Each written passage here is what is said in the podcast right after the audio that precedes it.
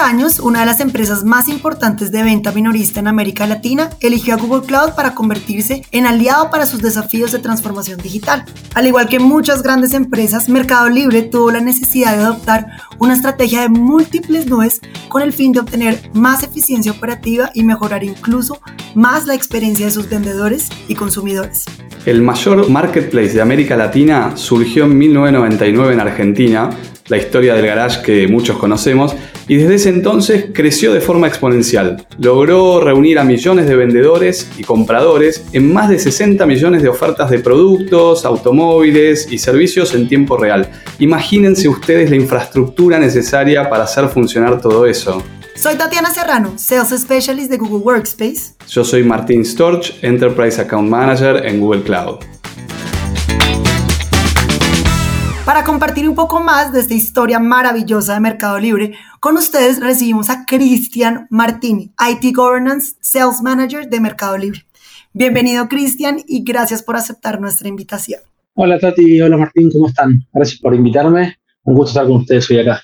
El gusto, Cristian, es todo, todo nuestro. Y para ayudarnos a contarles justamente esta historia de éxito, también tenemos con nosotros Francisco San Marco, Customer Experience Lead de Google Cloud, y Vanessa Treza, Key Account Director de Google Cloud, que trabajaron y trabajan mano a mano con Cristian en estas innovaciones tecnológicas. Así que también les damos la bienvenida a ustedes, chicos. Muchas gracias, Martín, Katy, Cris. Un gusto estar con ustedes acá. Gracias, chicos, igualmente. Bueno, ¿qué les parece si para comenzar esta charla, pues entendamos un poquito más sobre el contexto de Mercado Libre desde el 2019, cuando empezó esa alianza con Google Cloud? Cristian, empiezo con la pregunta para ti. ¿Qué desafío crees tú que venía afrontando la empresa y qué soluciones buscaban, pues, cuando conseguimos buscar esta alianza? Bueno, Tati, si bien la alianza con GCP nace en nuestra estrategia de multicloud, digamos, para poder atacar nuestro negocio.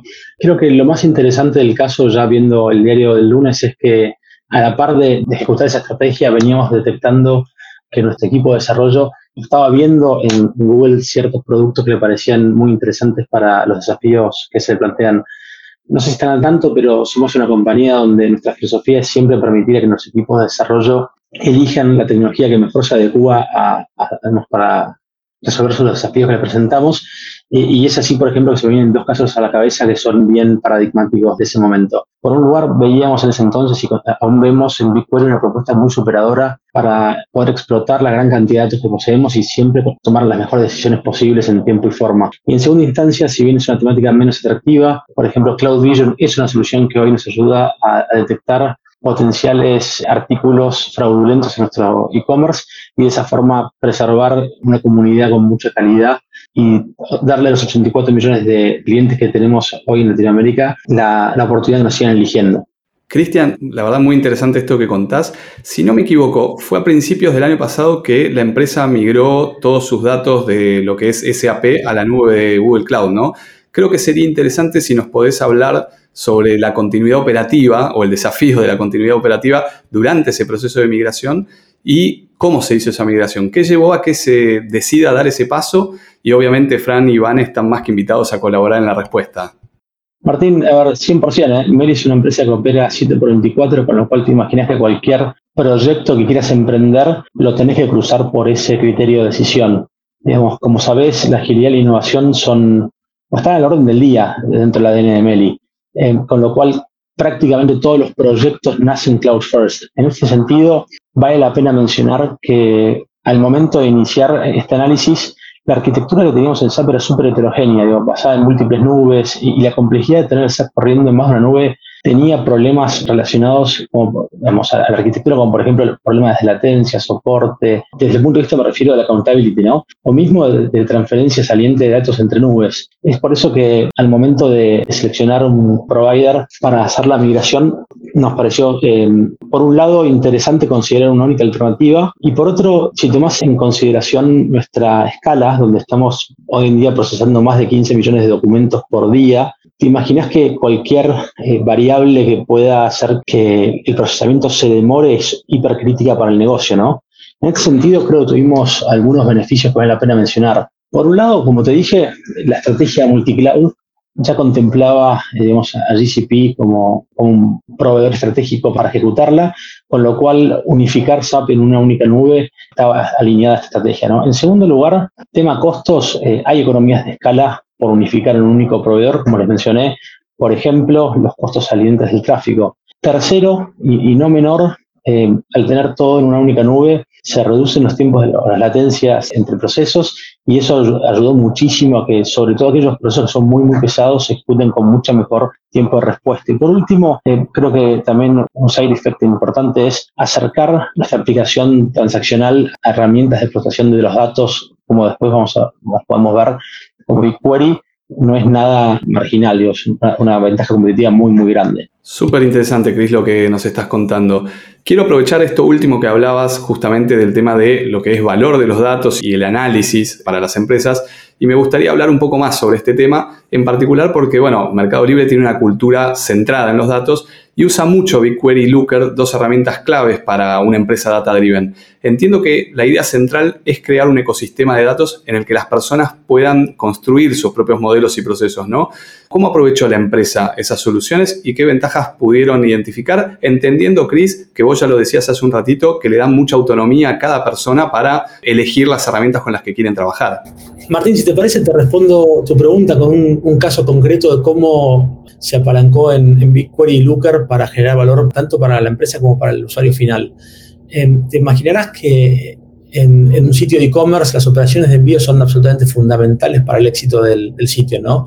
Y en este sentido, eh, Mercado es, es una compañía súper compleja. Pensar que tenemos operaciones en, varios países, eh, distintas zonas horarias eh, y varios almacenes, incluso varios almacenes nuevos por año, eh, donde tenemos transportistas tanto internos como externos. Y si a toda esa complejidad le agregás incluso el impulso que tuvimos en la pandemia, donde tuvimos que prácticamente duplicar nuestra operación para poder cumplir con las promesas que teníamos por ejemplo, en, menos de dos días en, varios sitios de Latinoamérica, te das una idea de la envergadura de nuestra operación.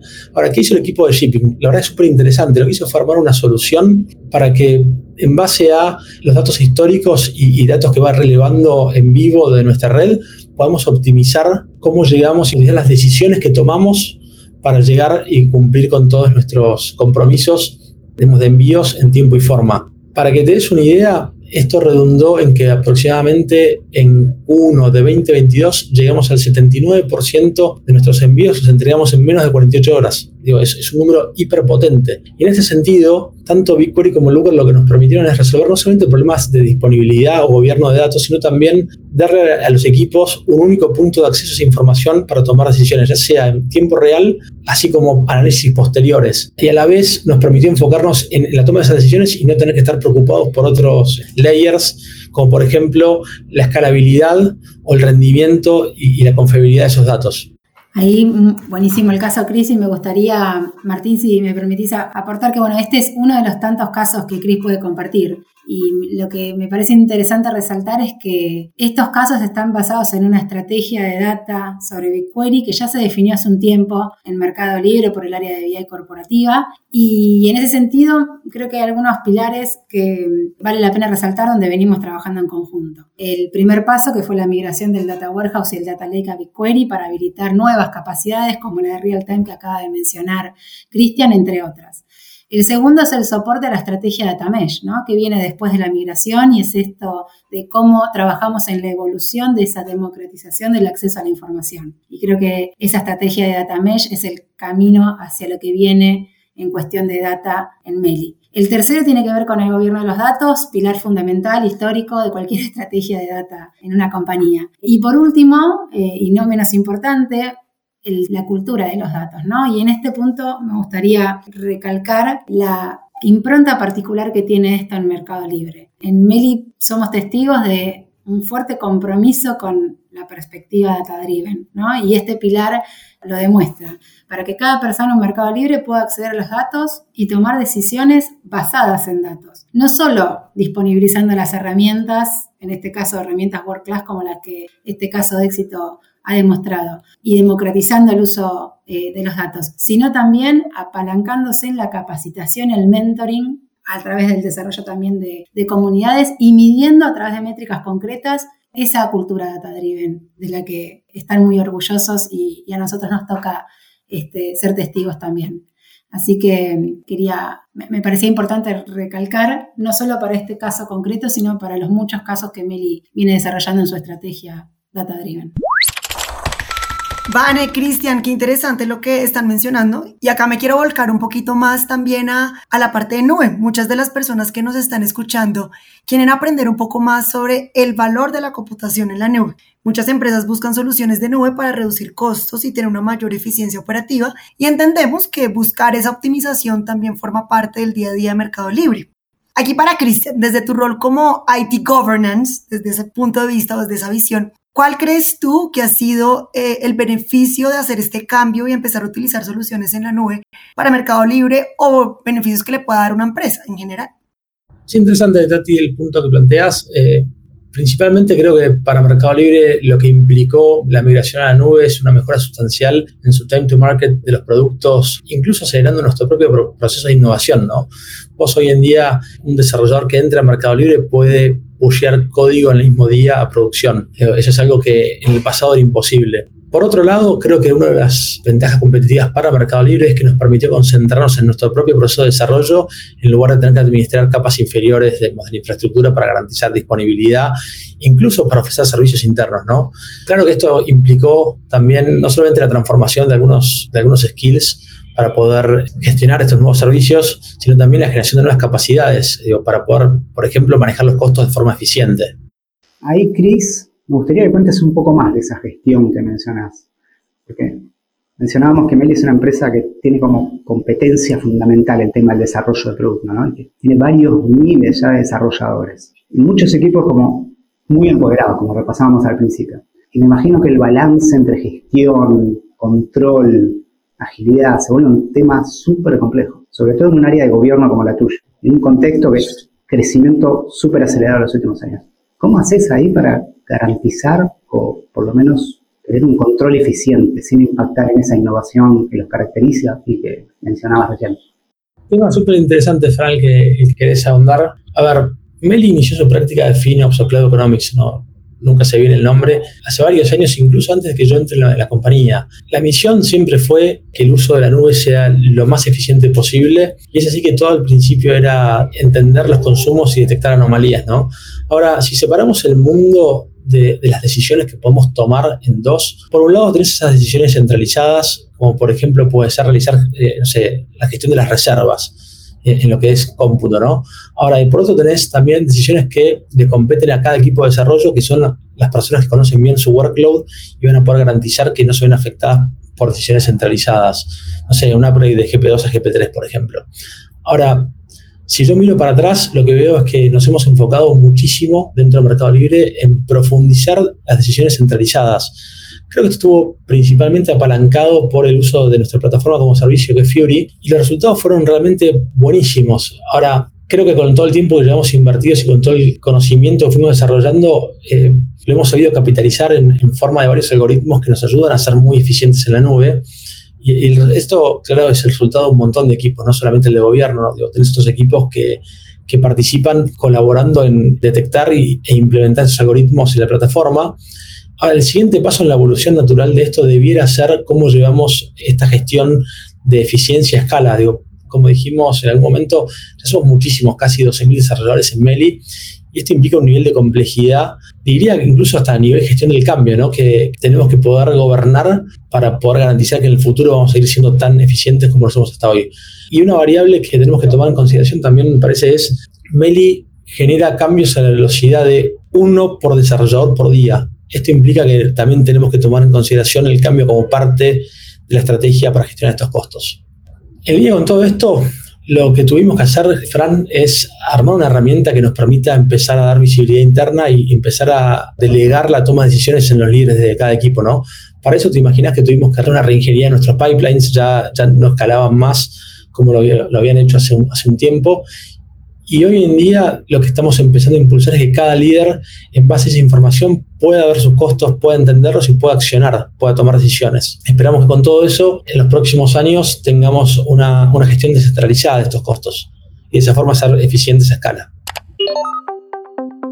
Además de ser Meli una referencia de todo lo que ya mencionamos, como SAP y el análisis de datos, Meli también es un referente de éxito de Google Cloud en cuestiones de colaboración con Google Workspace. Y como especialista de este producto me corresponde hacerte una pregunta sobre este tema, pues desde mi perspectiva el éxito de Mercado Libre eh, con este producto se debe en gran medida a la cultura de colaboración que adopta la empresa como Digital Native. Cris, me gustaría que habláramos un poco de este tema, principalmente en el contexto de los últimos años donde pues se popularizó el trabajo remoto. Para ti, ¿cuál fue el éxito o cuál es tu perspectiva de Google Workspace o cómo ha ayudado esta herramienta para que Mercado Libre haya o tenga esa cultura de innovación y agilidad que tiene todos los días? A ver, Tati, si bien Workspace no está bajo mi órbita de responsabilidad, te puedo responder desde mi experiencia personal. Yo justo unos meses antes de, sumarme a Mercado Libre, trabajaba en otra compañía donde usábamos otro paquete de ofimática, ¿no? Al momento de sumarme, al poco tiempo se decreta el lockdown eh, y lo que pude observar es que si bien la transición de otro paquete a, Google Workspace al principio parece un poco fuerte, porque uno le cambian de donde están de muchos años acostumbrado a otro look and feel, no me imagino una herramienta eh, que nos podría haber ayudado a transitar de una forma mejor eh, todo el periodo de la pandemia y trabajando desde casa. Digo, yo lo que he descubierto en Google Workspace es una herramienta muy cercana a la cultura y al ADN de Mercado Libre, donde entre todos co-creamos los entregables para los cuales trabajamos. Muy buena tu respuesta, Chris. La verdad que hablar aparte desde la experiencia personal creo que es la clave, ¿no? De cómo lo vive cada uno. Si les parece, me gustaría preguntarles dentro de lo que puedan eh, a los tres, a vos, Chris, Vane y Fran, ¿qué nos pueden contar sobre qué nos depara el futuro en esta alianza de Mercado Libre y Google Cloud? ¿Qué desafíos se nos vienen? Y algo que quieran compartir de algún avance eh, que puedan obviamente compartir con el público que nos está escuchando. A ver, Martín, en lo que a gobierno compete, creo que se vienen momentos súper relevantes en lo que tiene que ver con la democratización del acceso a la información para gestión de costos. Me imagino al menos tres frentes donde o bien estamos trabajando con productos de Google o lo estamos considerando. Por un lado, diría que el primer desafío es cómo generamos el hábito o cómo impactamos en la cultura para que los desarrolladores tomen acción, o sea, tomen decisiones con la información que les tenemos que acercar. Léase, sean cada día más eficientes. Desde el punto de vista, si querés, más de, producto, de cómo les acercamos la, información, la escala es no menor. Digo, cómo construimos un producto para la escala que tiene Mercado Libre y que abarque todos los casos de uso es un desafío. Para que sea una idea, tenemos algo así como 700 millones de requests por minuto en nuestra infraestructura. Dios, es un, número, ¿no? Eh, y por último, considerar un producto que contemple la cantidad de cambio que tenemos dentro del Mercado Libre todos los días es también un desafío. no me imagino un producto que no pueda absorber ese nivel de cambio, eh, casi te diría en forma online, ¿no? Entonces, al final del día se empieza a parecer de alguna forma al desafío que tenía Shipping. ¿Cómo hago para que mi comunidad de desarrollo tome decisiones en tiempo y forma que mantengan nuestros costos controlados? ¿De qué necesito? Necesito tener un producto que contemple la escala y necesito darle la información en tiempo y forma, y eso significa casi online en nuestro caso. Martín, desde mi lado yo te comparto que el enfoque para mí sigue siendo el mismo. Si bien acompañando el crecimiento que tiene Meli y la tasa de cambio que recién menciona Chris, ¿no? pero entendiendo el perfil de Meli, que es una empresa de ADN tecnológico muy fuerte, repasábamos el beta continuo, el data driven, equipos distribuidos muy empoderados. Para nosotros, lo que tenemos que seguir haciendo es analizar las necesidades particulares de cada equipo en su contexto, traer lo mejor de Google de cada área para poder ayudar a cumplir esos objetivos.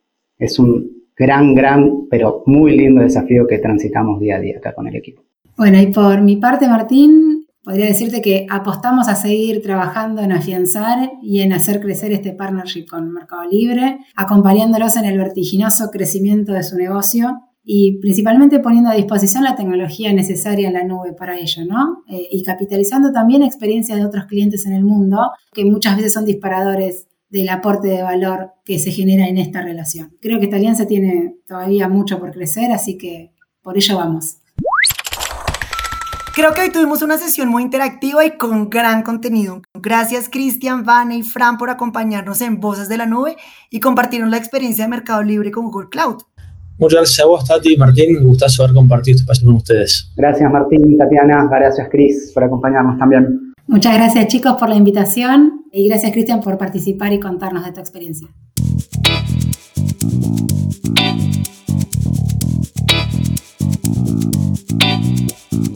Bueno, y así cerramos una nueva entrega de nuestro podcast. Como siempre, quiero aprovechar para recordarles que tenemos una dirección de correo electrónico de contacto, así que si tienen información para compartir, quieren hacer un pedido o dejar recomendaciones o críticas, nos pueden escribir a vocesdelanube.google.com vocesdelanube.google.com Nos encantaría sinceramente recibir sus mensajes que nos ayudan obviamente a seguir mejorando y enriqueciendo un espacio que queremos que sea de valor para todos.